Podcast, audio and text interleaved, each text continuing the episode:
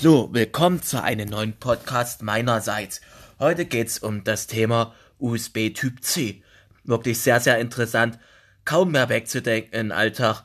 Bei den neuen Handys ist es schon an Bord. Also, es ist nicht schlecht. Ich will es nicht mehr missen. Man kann den Stecker so reinstecken, so rum reinstecken. Egal wie rum. Es geht nicht kaputt. Der Nachteil ist, wenn du es aus Versehen mit Micro-USB verbindest, dann ist die USB Typ C Buchse kaputt. Das würde ich dir nicht empfehlen. Dafür gibt es Micro-USB Typ A Adapter auf USB Typ C Adapter. Ja, genau so. Also sehr, sehr interessant.